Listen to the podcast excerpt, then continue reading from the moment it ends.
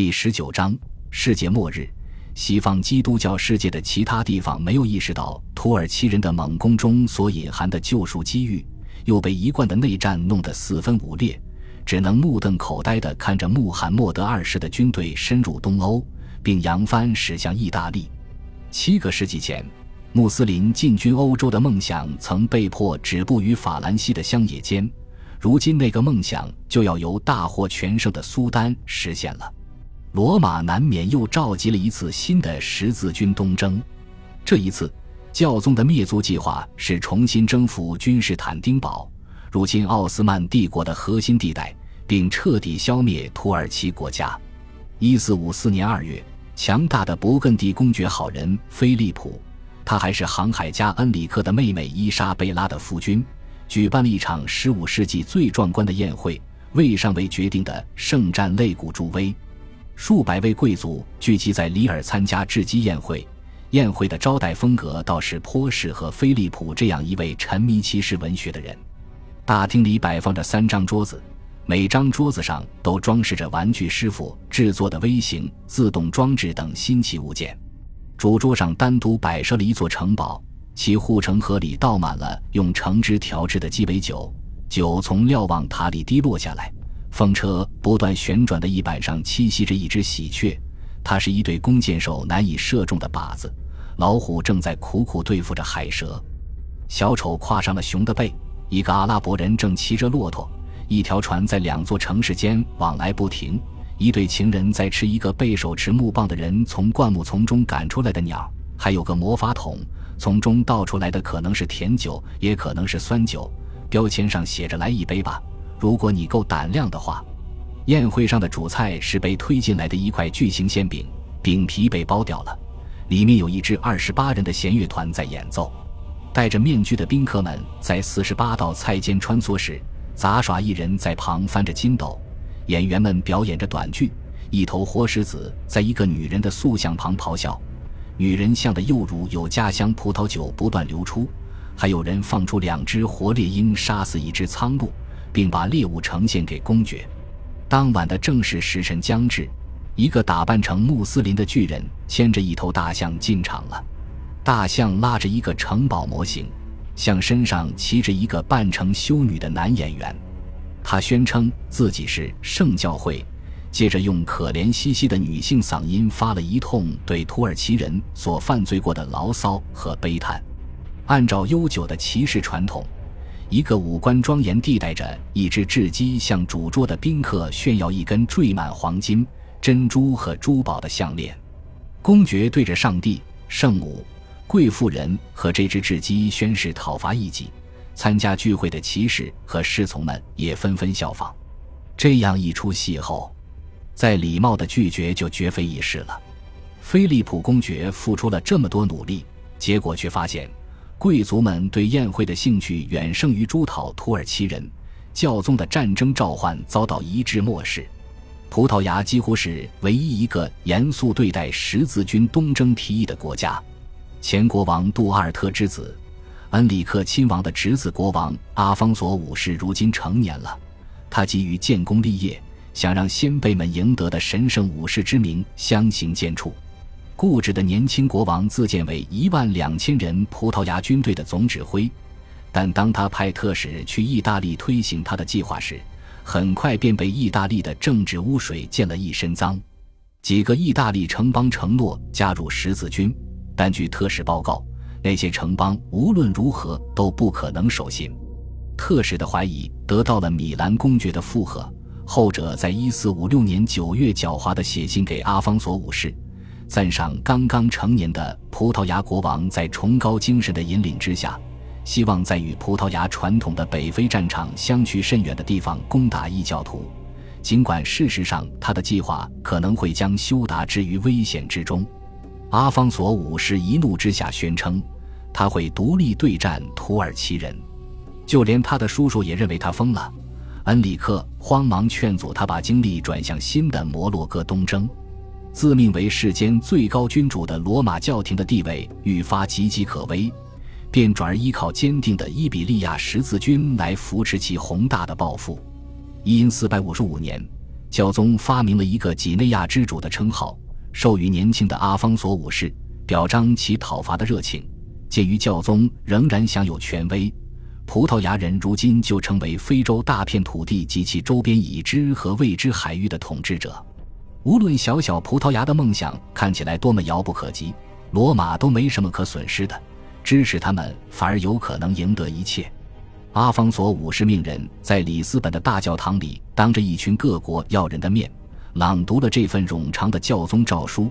那座教堂是建在旧时的居里日清真寺原址上的一座城堡式建筑。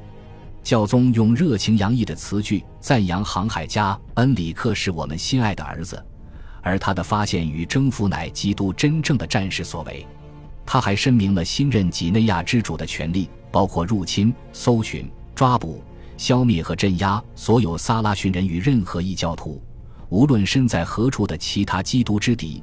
以及他们持有或拥有的王国、公国、后国、领土、领地及一切动产或不动产，并让他们的人永世为奴。对于欧洲在海外的任何铁腕行动来说，这都是来自最高权威的最明确的许可。后人称之为葡萄牙帝国主义的特许状。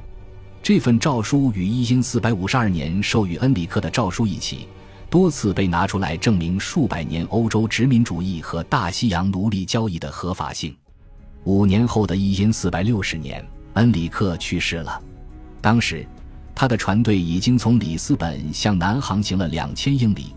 他一生对海洋探索的痴迷，使葡萄牙的野心得到了惊人的膨胀。他的很多同胞把他尊为英勇的预言家，称他是启动大规模大洋探索的第一人和未来帝国之父。不是所有的人都同意着这种说法，也有人认为他是个鲁莽的机会主义者，还有人觉得他是个反动的中世纪骑士，对十字军东征和骑士精神痴迷不已。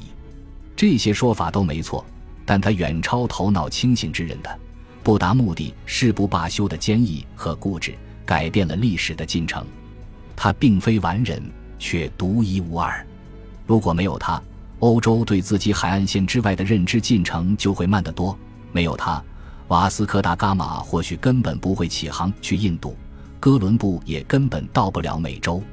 阿方索五世对恩里克的探索毫无兴趣，他继续了叔叔攻打丹吉尔的十字军东征，战况起起伏伏，直到一千四百七十一年丹吉尔最终陷落时，探索已中断了九年。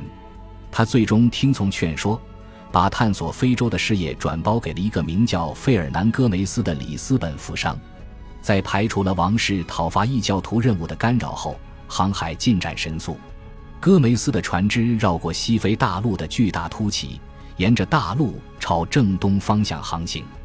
在加纳，葡萄牙人称之为矿藏海岸，而英国人后来又将其改名为黄金海岸。戈梅斯的船最终发现了恩里克一直没找到的黄金产地。并于一千四百七十三年再次扬帆南航，他们又越过了赤道，他们总共又向前推进了两千英里。戈梅斯谋利过多，反而害了自己。第二年，他的合同被终止了，王室收回了控制权。贵金属并不是唯一的原因。当葡萄牙人突然发现自己身处南半球时，一种惊人的可能性最终开始激发起这个国家的集体想象力。几百年来。欧洲人一直梦想着发现一条确定的路线，以通往遥远的亚洲。几百年来，伊斯兰建起的信仰高墙让这个想法绝无可能实现。然而，如果非洲有尽头，就有可能找到一条从欧洲直达东方的航路。完成这一壮举的国家终将改变自身和整个世界。在古典神话中，欧洲来自东方的一起劫持事件。传说，一个名叫欧罗巴的腓尼基公主在和侍女们嬉戏时，众神之王宙斯把自己变成一头白牛，诱惑他想要追求的公主骑上牛背，继而带着她游到克里特岛上。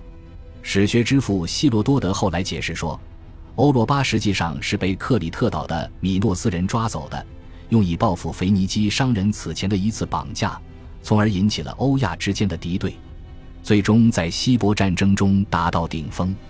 总之，欧洲之母显然无意远离亚洲的圣地，移情异国的海岸。在中世纪的欧洲人看来，东方仍是神奇的国度，本土的一切都无法与之匹敌。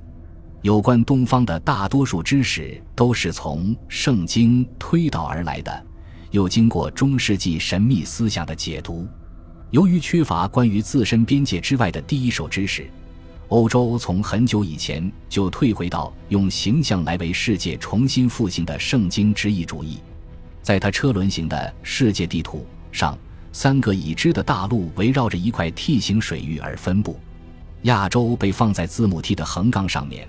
横杠对应着尼罗河和多瑙河，欧洲在代表地中海的竖线左侧，非洲在右侧，大洋围绕在圆圈的边缘，正中央的位置是耶路撒冷。按照欧洲的概念，耶路撒冷处于世界的绝对正中心。主耶和华如此说：“这就是耶路撒冷，我曾将它安置在列邦之中，列国都在它的四围。”这是圣经记录的先知以西结的话，地图也是据此描画的。感谢您的收听，喜欢别忘了订阅加关注，主页有更多精彩内容。